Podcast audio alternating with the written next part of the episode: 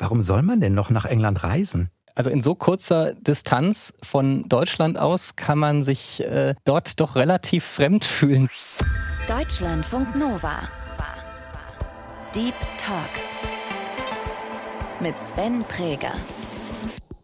Und zu Gast diese Woche ist der Reisereporter Stefan Ort, der 700 Kilometer durch England gereist ist und versucht hat, immer draußen zu bleiben. Hallo Stefan. Hallo. Für so eine Reise ist es wahnsinnig wichtig, alles Gewicht maximal zu reduzieren. Irgendwie brauche ich natürlich auch meine Kalorien. Also da lief das dann einfach darauf hinaus, dass ich sehr oft leider Dinge mit viel Pommes, viel Fleisch oder eben Fish and Chips oder englische Frühstücke auch mal natürlich gegessen habe. In den 90ern war ich der größte England-Fan, den man sich vorstellen kann. Was mich beeindruckt in dem Land ist, wie viele Worte es für Betrunkensein gibt. Man kann einfach alle möglichen Substantive nehmen und die in ein Adjektiv verwandeln. Das ist der Trick. Und dann ist das ein Ausdruck für betrunken sein. Das klingt jetzt sehr abstrakt und grammatikalisch. Na, ich wollte tatsächlich herausfinden, wie kann man möglichst Corona-sicher reisen, auf Dinge verzichten lernen, aber es irgendwie auch genießen oder es nicht als allzu großen Verlust empfinden. Das ist natürlich ein Riesenthema der nächsten Jahrzehnte und das habe ich ein bisschen mit dieser Reise ausgetestet. Deutschlandfunk Nova. Deep Talk. Stefan, lass uns mit den wichtigen Dingen anfangen. Klogang hat wie funktioniert? Da gab es tatsächlich eine Sonderregel. Also ich durfte öffentliche Toiletten benutzen, solange der Zugang direkt draußen ist. Also wenn ich nicht durch eine Shopping Mall musste, nicht durch eine Kneipe vorher, sondern direkt durch die Tür dahin konnte, dann war das erlaubt, was auch recht wichtig war, weil ich oft in Städten unterwegs war und da war das dann doch etwas schöner so. Das wird sonst justiziabel, ne? wenn man das in Städten unter freiem Himmel irgendwie versucht zu erledigen. genau, das ist ein bisschen problematisch. Das will man vielleicht eher vermeiden. Aber in einigen Wäldern war das natürlich durchaus notwendig. Hast du, wenn du draußen in der Natur unterwegs warst, das anders gelöst? Also hast du angefangen zu graben, wenn es mal größer werden musste? Ja, genau. Man gräbt da ein 20 Zentimeter tiefes Loch und äh, möglichst weit weg vom nächsten Gewässer und vom nächsten Wanderweg und dann äh, geht das auch so. Hast du dir die Regeln selbst gegeben, wenn du sagst, ja, das war so, so ein Kompromiss, den du eingegangen bist? Ja, ich habe mir tatsächlich, also es war kein großes Regelwerk, es war eigentlich nur. es gab 200 Seiten Regelwerk begleitend zum genau. eigentlichen Erlebnis. mit Fußnoten, mit Sonderregelungen, wenn das, dann das. Nein, äh, es war ganz simpel. Ich wollte komplett draußen bleiben, äh, fünf Wochen lang keine Gebäude, keine Busse und Bahnen betreten. Und ja, diese Kloregel war die einzige Sonderregel, was erlaubt war. Sonst habe ich die ganze Zeit im Zelt gewohnt und tatsächlich keine Häuser betreten. Jetzt bist du ja vor einem Jahr in etwa ähm, unterwegs gewesen. Also wir zeichnen das Gespräch äh, im August 22 auf. Du bist im August 21 gereist. Wie häufig bist du nass geworden? Bei Großbritannien muss man ja trotz Klimawandel nach Wetter fragen. Absolut, ja. Also sicher so fünf, sechs Tage waren schon sehr ernsthafter Regen, aber sonst hatte ich einigermaßen Glück. Also sogar im Norden Englands an den letzten beiden Tagen war es auf einmal 27 Grad, selbst in Newcastle hm. bei strahlendstem Sonnenschein. Das hatte ich dann nicht ganz erwartet, aber ohne Gore-Tex-Schuhe geht es definitiv nicht dort. Stefan Ort bezeichnet sich selbst als Reisereporter und hat sich dieses Mal auf den Weg durch England gemacht. Insgesamt 700 Kilometer in fünf Wochen. Und zwar von London nach Newcastle. Also mit Zwischenstops und nicht auf direktem Weg. Da kommen wir aber noch drauf. Und dabei wollte er immer draußen bleiben. Also im Zelt übernachten, das galt schon, aber keine Gebäude betreten, keine Züge nutzen, keine Busse, keine Bahnen, kein Auto. Bleiben also nicht ganz so viele Möglichkeiten, sich fortzubewegen. Wandern, Fahrradfahren, auf einem offenen Boot zum Beispiel. Gestartet ist Stefan in Heathrow, also am Flughafen in London. Und wer da schon mal war, der weiß vielleicht, man kann da nicht einfach aus dem Terminal gehen und nach London laufen. Also das will man auch nicht. Das ist nämlich noch ein Stückchen bis in die Innenstadt. Aber eine besondere Herausforderung ist, dass die Terminalgebäude teilweise von den Start- und Landebahnen umgeben sind. Man muss also eigentlich Tunnel oder Unterführung oder sowas benutzen. Wie bist du da rausgekommen, ohne ein Dach über dem Kopf zu haben?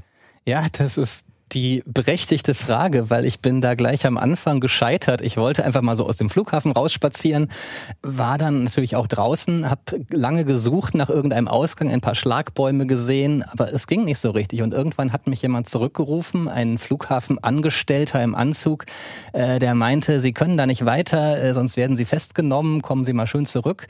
Und da wurde mir klar, man kann den Flughafen Heathrow tatsächlich nicht zu Fuß verlassen. Man muss da zumindest einen Bus nehmen für eine Station, der durch so einen Tunnel fährt im Norden oder eben die U-Bahn. Aber man kann einfach, also anders als an vielen anderen Flughäfen der Welt, kann man nicht einfach rausspazieren und loslaufen. Ich bin also tatsächlich nach 25 Minuten meiner großen Expedition äh, gescheitert und musste da draußen dann nochmal anfangen. Und dann bist du aber in die Innenstadt nach London laufen. Das geht dann, wenn man einmal aus dem Flughafen raus ist. Ne? Ist aber ein Stückchen. Das, ja, das ist ein Stückchen, das sind so 20, 22 Kilometer und natürlich auch nicht wahnsinnig reizvoll. Am, gerade am Anfang äh, läuft man einfach so eine Schnellstraße mit äh, Hotels äh, an beiden Seiten entlang und äh, es ist natürlich nicht äh, die tollste, schönste Ecke Londons, die man da gleich am Anfang erlebt. Wenn wir jetzt mal so in die fünf Wochen insgesamt einsteigen, gibt's was für dich, wo du sagst, ist am meisten in Erinnerung geblieben? Die Etappe, die Begegnung vielleicht, das Ereignis? Also eine Begegnung war ganz besonders relativ am Ende. Da habe ich zufällig am Straßenrand an einem Busdepot einen Obdachlosen kennengelernt. Der hat mich angesprochen in sehr starkem Geordie-Slang. Ich habe erst fast nichts verstanden. Geordie-Slang? Das ist so der Newcastle-Dialekt, äh, äh, an dem man sich doch ein bisschen gewöhnen muss und der nicht ganz leicht zu verstehen ist. Und der sah mich mit meinem Rucksack und fand das gleich sympathisch und meinte, er lebt selber auch seit neun Jahren in einem Zelt und hat sich das so ausgesucht. Und das fand ich natürlich gleich wahnsinnig interessant. Er hat mich dann eingeladen, bei ihm nebenan zu zelten. Es war aber wahnsinnig schwer zu finden, weil er mir das so schlecht beschrieben hat. Und das fühlte sich an wie so eine, eine Schatzsuche am Ende, wo ich nach diesem Zeltplatz suchte, wo dieser Mensch lebt, weil ich das Gefühl hatte, das wird eine ganz besondere Begegnung, weil das jemand ist, der mir vielleicht ganz viel sagt sagen kann über dieses Draußenleben. Und am Ende habe ich ihn tatsächlich gefunden und konnte auch mit ihm etwas sprechen noch. Und es war wahnsinnig interessant. Ein total philosophischer Typ, der schon 20 verschiedene äh, Jobs gemacht hat, vom Yoga-Trainer bis zum äh, Massagetherapeut, bis zum Altenpfleger, irgendwie alles schon durch. Und äh, der halt meint, er will nicht mehr in Häusern leben, er mag diese Enge nicht, er braucht Freiheit. Wenn Leute direkt drüber und nebenan wohnen, das gefällt ihm nicht. Er mag die Natur so sehr und hat das Gefühl, wenn er da draußen ist, dann gehört ihm die ganze Natur. Dann ist er einfach da drin. Er findet Landbesitz, dass also Menschen irgendwie Land besitzen können, generell ziemlich blöd und hat da tatsächlich irgendwie so seine also ich will das nicht zu sehr romantisieren, mhm. aber er hat da wirklich seine Heimat gefunden in einem Wald direkt äh, am Fluss dort im Norden Englands. Ist das glaubwürdig, so eine Begegnung, dass du wirklich glaubst, ja, der, der kann das authentisch vermitteln, weil man denkt ja sofort, ja, vielleicht ist es auch nicht ganz freiwillig, vielleicht steckt auch eine tragische Geschichte dahinter, kann natürlich auch nicht stimmen. Wie war dein Eindruck? Na, er hat mir ganz offen erzählt, wie clever er sein Leben im Griff hat eigentlich. Also, dass er arbeitet halt acht Stunden am Tag als äh, Aufseher in einem Angelclub, also da am Ufer kommen halt die Angler hin und deswegen lässt der Besitzer ihn auch dort wohnen, im Wald direkt nebenan und das ist ganz praktisch. Da mäht er den Rasen und passt ein bisschen auf, dass diese Fischer da keine Faxen machen.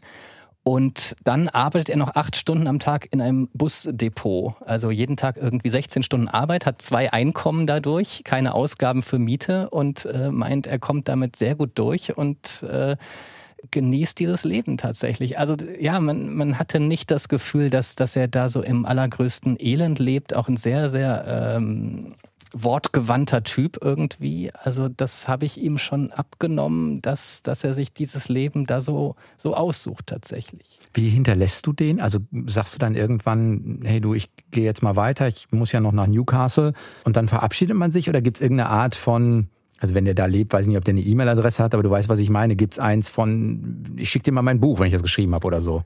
Also wir haben noch LinkedIn-Profile ausgetauscht tatsächlich. Ah, das hat er. Und da, das hat er und da, da habe ich ihn, da ist er als holistischer Coach, glaube ich, äh, äh, eingetragen. Und äh, darüber hatten wir tatsächlich auch danach nochmal Kontakt. Ist für dich, wenn du jetzt an die fünf Wochen denkst, jetzt ist das ja auch ein Jahr zurück, auch wenn du es danach hier aufgeschrieben hast, ist es mehr die Begegnung mit den Menschen oder ist es mehr, weiß nicht, die Erfahrungen? Du bist ja auch äh, mit so einem Fahrrad gefahren, was du dir dann besorgt hast, oder die Natur. Was poppt so als erstes im Kopf auf?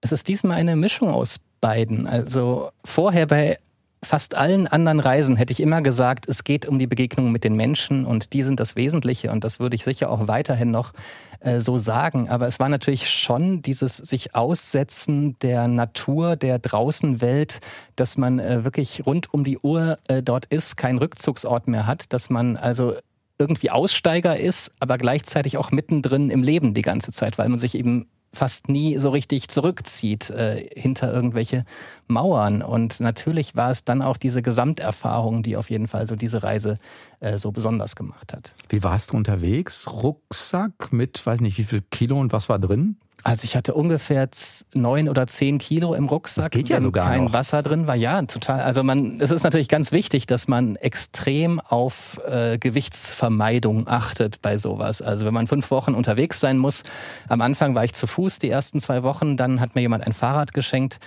Ähm, Free Spirit. Free Spirit hieß das, genau. Aber für so eine Reise ist es wahnsinnig wichtig, alles Gewicht maximal zu reduzieren. Ich hatte ein ganz leichtes Zelt zum Beispiel. Ich hatte eine Luftmatratze, die nur drei Viertel Länge hat, damit sie leichter ist. Und dann nimmt man dann halt seinen Rucksack äh, unter die Füße äh, und spart da noch ein paar Gramm damit. Also ich habe schon extrem auf das Gewicht geachtet. Und das spürt man eben wirklich nach einer oder zwei Wochen unterwegs. Da ist man eben froh über jedes Gramm, das man nicht dabei hat. Bist du nochmal in so einen Rhythmus äh, reingekommen? Das kennt man vielleicht vom Wandern, dass man so merkt, ah, der Anfang ist ein bisschen mühselig, aber irgendwann ist man so drin, egal ob jetzt, egal ob man läuft oder Fahrrad fährt, dass man merkt, ah, jetzt kommt man in so einen Rhythmus, so viele Etappe oder Kilometer schaffe ich am Tag und so weiter.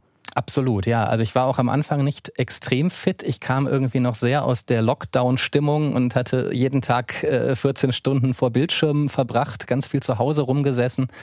Und deswegen äh, war das sehr gut, aber auch nicht ganz einfach die ersten Tage, eben gerade mit dem Gewicht auf dem Rücken und dann auf Asphaltstraßen. Das macht mhm. eben wirklich nicht so viel Spaß. Später hatte ich zum Glück auch mehr Feldwege dabei.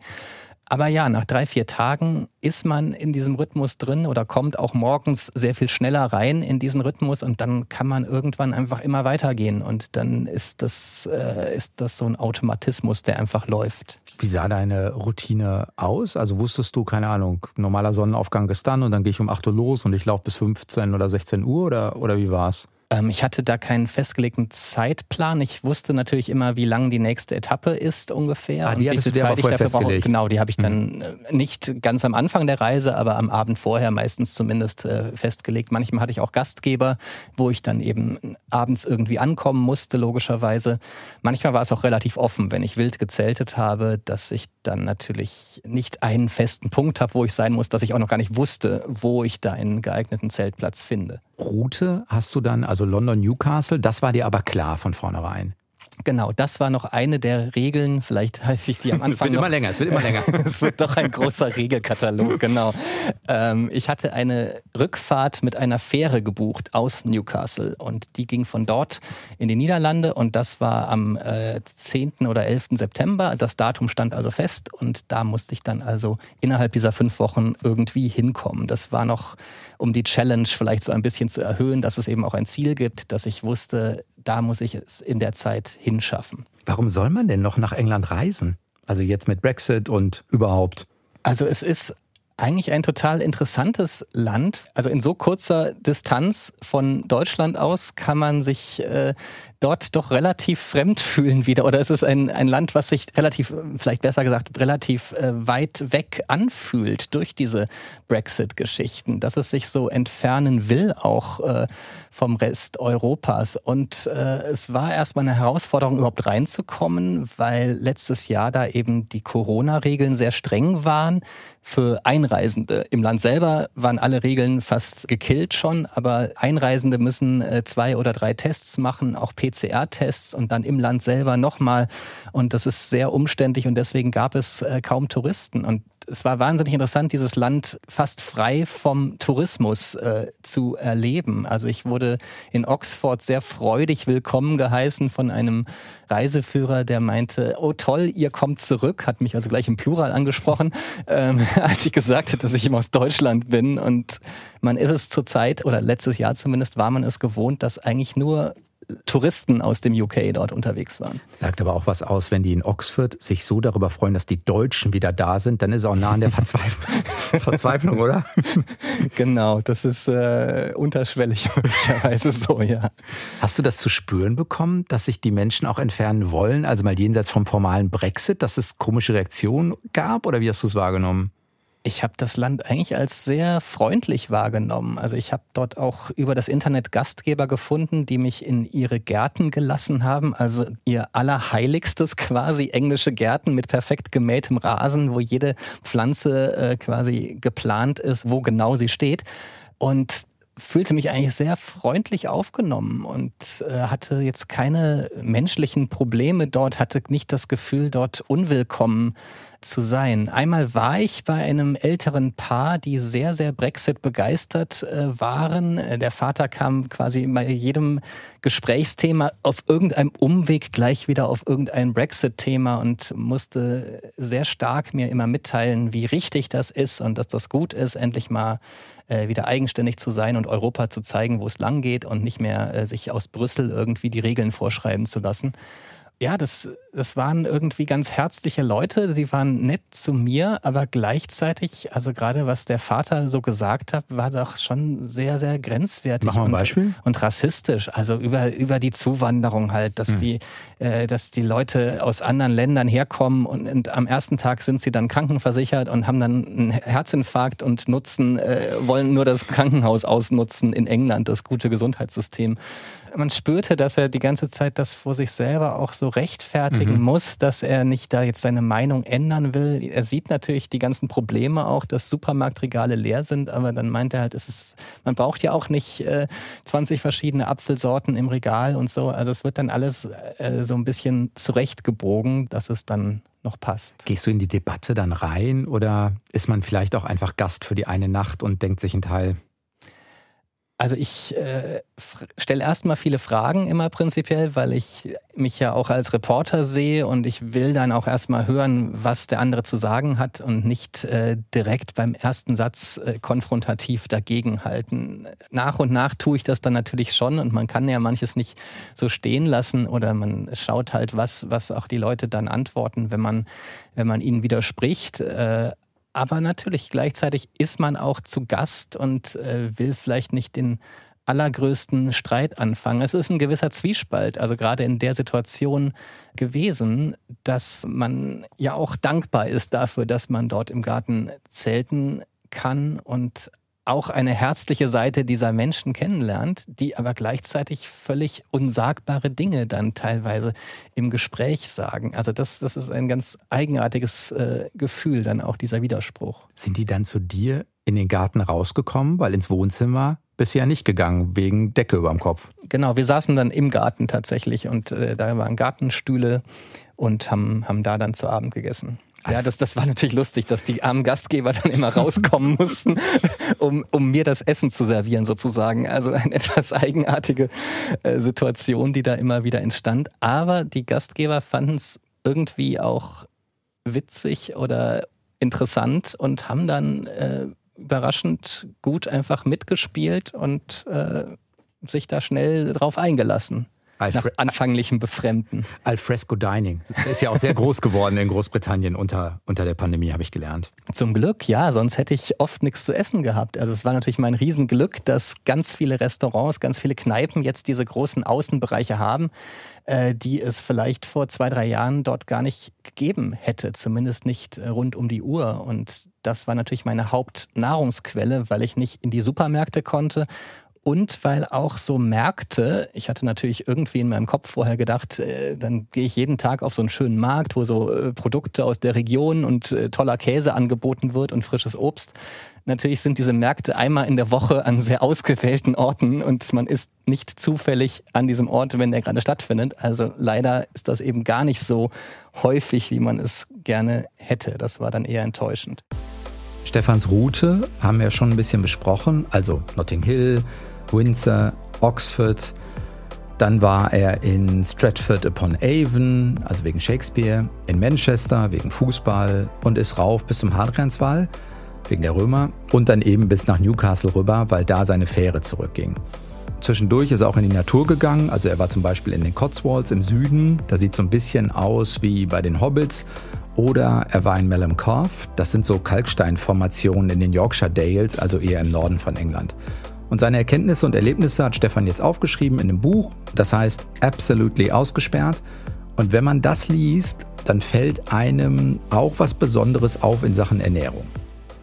Du hast regelmäßig Hunger, bist ja auch viel unterwegs, aber du löst das auch durchaus auf eine spezielle kulinarische Art und Weise. Na, das war gezwungenermaßen. Also ich hätte liebend gern erheblich gesünder gelebt, aber weil es eben hauptsächlich die Außenbereiche von Kneipen waren, und weil im britischen Raum Kneipen eben diese, diesen typischen Pubfood äh, haben, wo, wo man sehr lang suchen muss, bis man was halbwegs Gesundes findet. Und irgendwie brauchte ich natürlich auch meine Kalorien. Also da lief das dann einfach darauf hinaus, dass ich sehr oft äh, leider Dinge mit viel Pommes, viel Fleisch äh, oder eben Fish and Chips oder englische Frühstücke auch mal natürlich äh, gegessen habe. Also da ist dann sogar sehr, sehr gut, wenn man seine 20 Kilometer am Tag läuft, dann ist das irgendwie zu vertreten. Aber echt schwierig, an gesündere Sachen ranzukommen. Kannst du hinterher noch so eine Hitliste schreiben, das beste English Breakfast und die besten Fish and Chips gab es da und da oder so. Genau, auf jeden Fall. Also da habe ich jetzt einige, einige durchprobiert. Gab es eine Stelle, an der du wirklich für dich gedacht hast, ja, das war ein schöner Plan, aber ich schaff's vielleicht nicht? Ähm, ja, gerade so am Anfang nach den ersten, ja, nach einer Woche habe ich schon mal nachgerechnet, dass ich irgendwie deutlich langsamer unterwegs bin als geplant. Ich wollte natürlich auch eine etwas schönere Route ma äh, machen, nicht einfach nur direkt und dann die ganze Zeit an Landstraßen entlang, sondern schon ein bisschen auch in die Natur, an der Themse entlang am Anfang.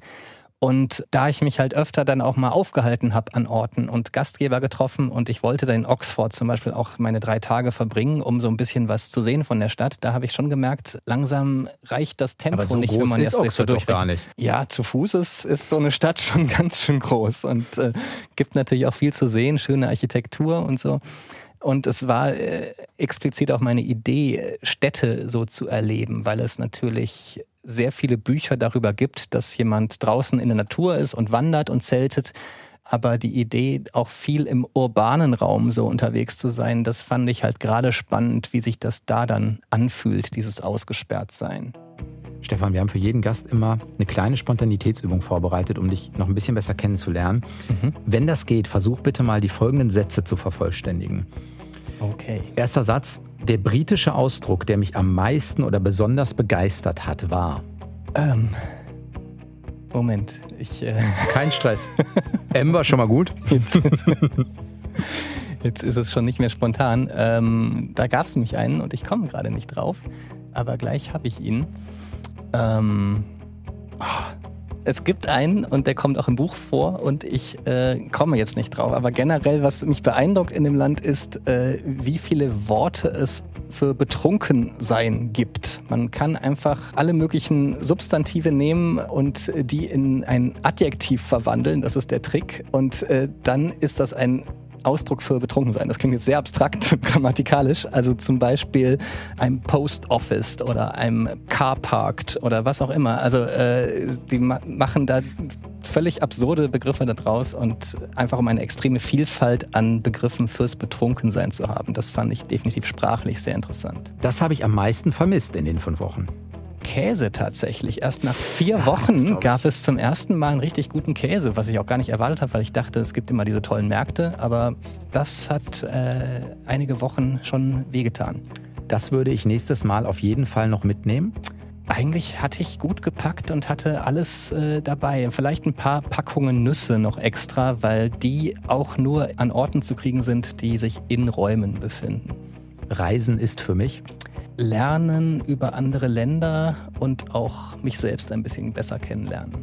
Und nächstes Mal geht es nach? Weiß ich noch nicht. Es hängt sehr von der nächsten Pandemielage ab und äh, wie das so weitergeht. Aber demnächst fliege ich nach Niger für ein paar Reportagen nach Afrika. Also auch mal was ganz anderes wieder. Hast du denn irgendwas über dich selbst gelernt, was dir vorher nicht so klar war?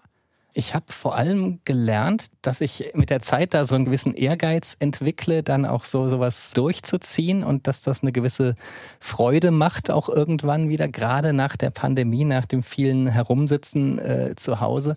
Und was eigentlich ganz toll war, was ich gelernt habe, war, dass ich tatsächlich einfach so einen Rucksack packen kann und nehme noch ein Zelt mit und ein paar Sachen und kann mich dann damit völlig frei in einem Land bewegen, ohne dass ich abhängig bin von der touristischen Infrastruktur, außer dass ich eben irgendwas zu essen finden muss. Aber das mit dem Wildzelten, das ging wirklich gut. Man muss halt spät abends ankommen und früh morgens wieder gehen, gute Plätze finden und wirklich gar keine Spuren hinterlassen dass man einfach äh, unterwegs sein kann und so, so völlig autark ist. Das war eine absolut fantastische Erfahrung. Ist es legal in Großbritannien oder in England, Wildzelten? In Schottland ist es legal, in England tatsächlich oh. nicht. Offiziell zumindest. Äh, aber ich habe sogar einmal in einem Park mitten in der Stadt äh, genächtigt und habe auch da keine Probleme bekommen. Also solange man nicht eindeutig auf Privatbesitz ist, solange man keine Spuren hinterlässt und morgens sehr früh wieder weg ist, geht das doch überraschend gut da. Was ist so toll für dich daran, draußen zu sein? Einerseits so dieses total autark und selbstbestimmt unterwegs sein. Man ist nicht an irgendwelche anderen Strukturen äh, gebunden. Und es ist auch eine Gesundheitssache irgendwie. Mit der Zeit habe ich äh, gemerkt, dass ich da wirklich auch wenn ich manchmal gehungert und gedürstet habe, dass ich da wirklich auflebe, dass es mir wirklich gut äh, geht, auch durch das viele Laufen und Radfahren, durch den täglichen Sport, dass das einfach dann so zu meinem Revier auch wird, dieses äh, draußen, diese Draußenwelt. Und äh, das war wirklich eine tolle Erfahrung. Ich habe an einer Stelle gelesen, dass du fast mittendrin gescheitert wärst im Sinne von, du musstest deine eigenen Regeln nochmal brechen. Du beschreibst das, als du in Manchester im Stadion bist. Genau, ich dachte ganz naiv, Fußball geht ja, man ist da ja die ganze Zeit draußen, habe mir äh, ein Ticket gekauft für Manchester City gegen Arsenal.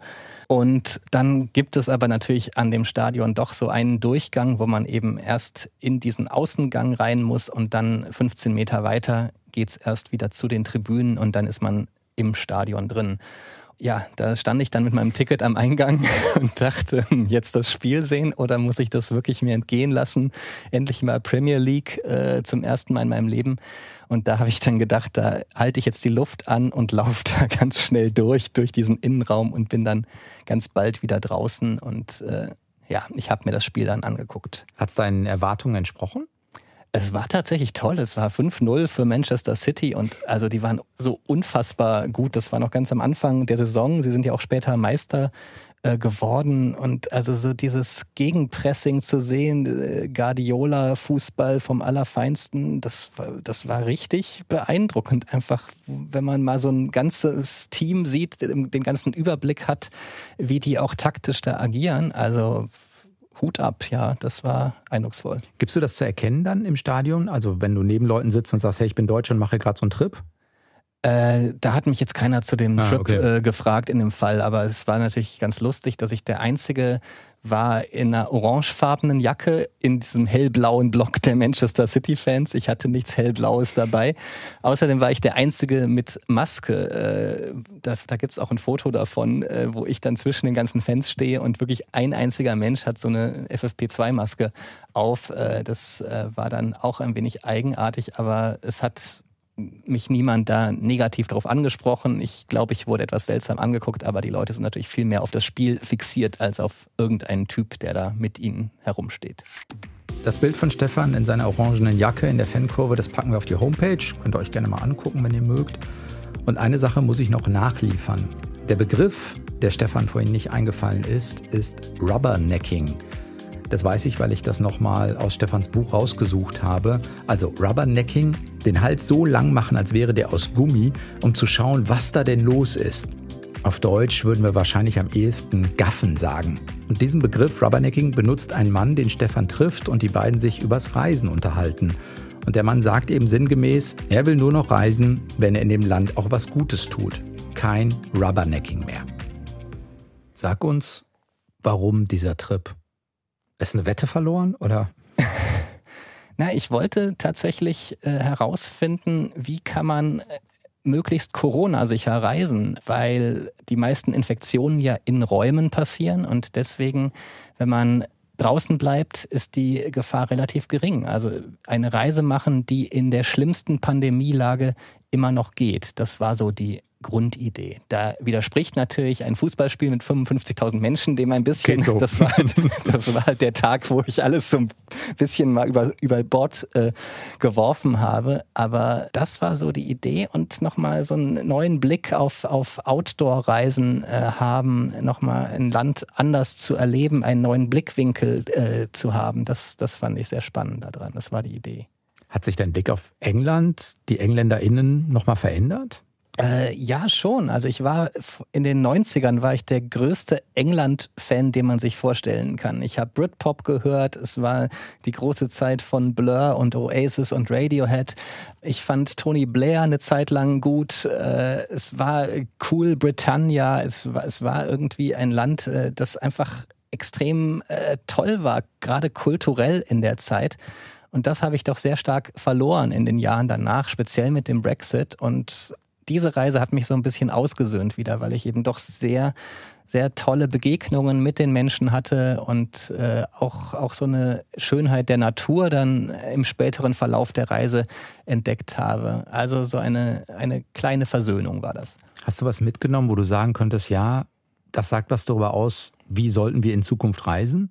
Also das war das Interessante, dass sich dieser anfangs als Anti-Corona-Trip äh, geplante äh, dieses Unternehmen, dass das eigentlich auch so eine sehr ökologische Reise wurde am Ende. Also ich habe relativ wenig Müll produziert. Ich habe quasi keinen CO2-Ausstoß gehabt, nachdem ich eben am Flughafen gelandet war. Also ab dem Moment, äh, wo ich den Flughafen verlassen habe, war ich ja nur zu Fuß und mit dem Rad unterwegs, also hatte einen sehr guten Footprint sozusagen. Und ich habe absolut minimalistisch gelebt. Ich konnte nichts nachkaufen, was kaputt geht. Ich musste mit dem auskommen, was ich habe. Also es war eigentlich ein absolut extrem äh, ökologischer Trip am Ende und dadurch auch sehr interessant, weil gerade dieser Minimalismus, also auf Dinge verzichten lernen, aber es irgendwie auch genießen oder es nicht als allzu großen Verlust empfinden, das ist natürlich ein Riesenthema der nächsten Jahrzehnte und das habe ich ein bisschen mit dieser Reise ausgetestet. Was hast du mit dem Fahrrad gemacht? Das habe ich verschenkt am Ende. Ich äh, habe nach zwei Wochen das einfach an den Straßenrand gestellt mit einem Schild, äh, wo drauf stand, dieses Rad hat mir die allertollsten Dienste erwiesen. Ich hoffe, das tut es für dich auch. Nimm es einfach mit, wenn du gerade ein Rad brauchst und schreib mir doch eine kurze Nachricht, dass du es gefunden hast.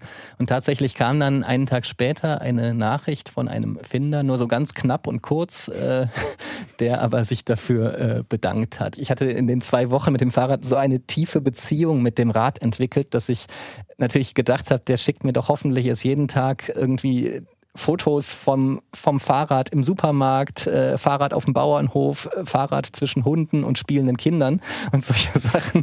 Aber das passiert natürlich nicht. Es war ein kurzes Dankeschön und dann war es auch gut. Eine Sache hat mich noch ähm, beschäftigt zum, zum Abschluss. Wenn man sich deine Route jetzt mal so ganz grob anguckt, ne? du hast in London angefangen, hast dir Campton und Notting Hill angeguckt, Windsor, dann mhm. ähm, Oxford hast du selbst erwähnt, dann nimmst du so die Cotswolds mit, das ist so ein bisschen Auenland äh, in England, dann kommt äh, Shakespeare mit Stratford upon Avon, Birmingham, Manchester wegen Fußball, rauf nach Melham Cove, das ist glaube ich in der Ecke der Yorkshire Dales, so eine, so eine Felswand, wo man gehen kann bis zum Adrianswall rauf und dann eben Newcastle. Mhm. Das wären, wenn man jetzt drei Leute in den Raum setzen würden und sagen, mach mal so klassische Tour von London nach Norden, sehr typische, in Anführungszeichen, Ziele. Reproduziert das nicht auch so die Geschichte der Engländer als große Macht? Ne? Wir gucken uns nochmal Shakespeare an, wir gucken uns nochmal Oxford an, wir gucken uns nochmal die Sachen an, die die Engländer auch für toll befinden. Und damit reproduziert man natürlich wieder so ein bisschen das, das Bild der großen Nation. Oder ist das jetzt zu, weiß ich, zu sehr um die Ecke gedacht?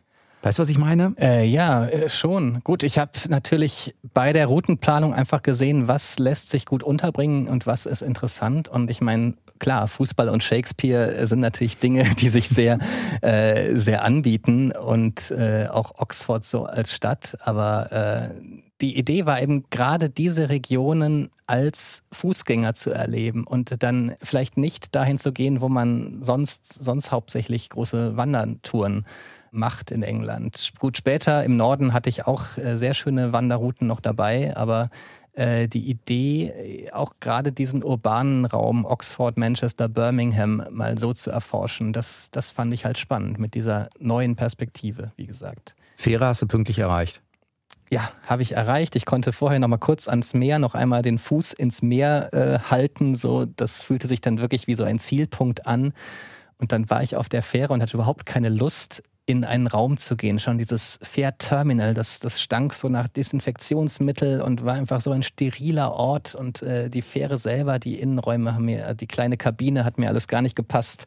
Ich habe mich dann erstmal nach draußen äh, begeben und äh, mich da aufs Deck gelegt. Aber vorher einmal geduscht. Aber vorher einmal geduscht, genau. Das war auch notwendig.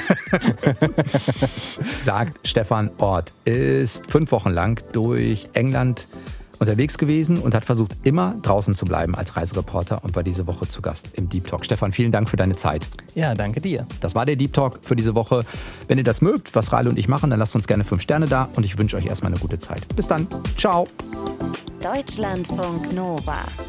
Deep Talk. Jeden Mittwoch neu.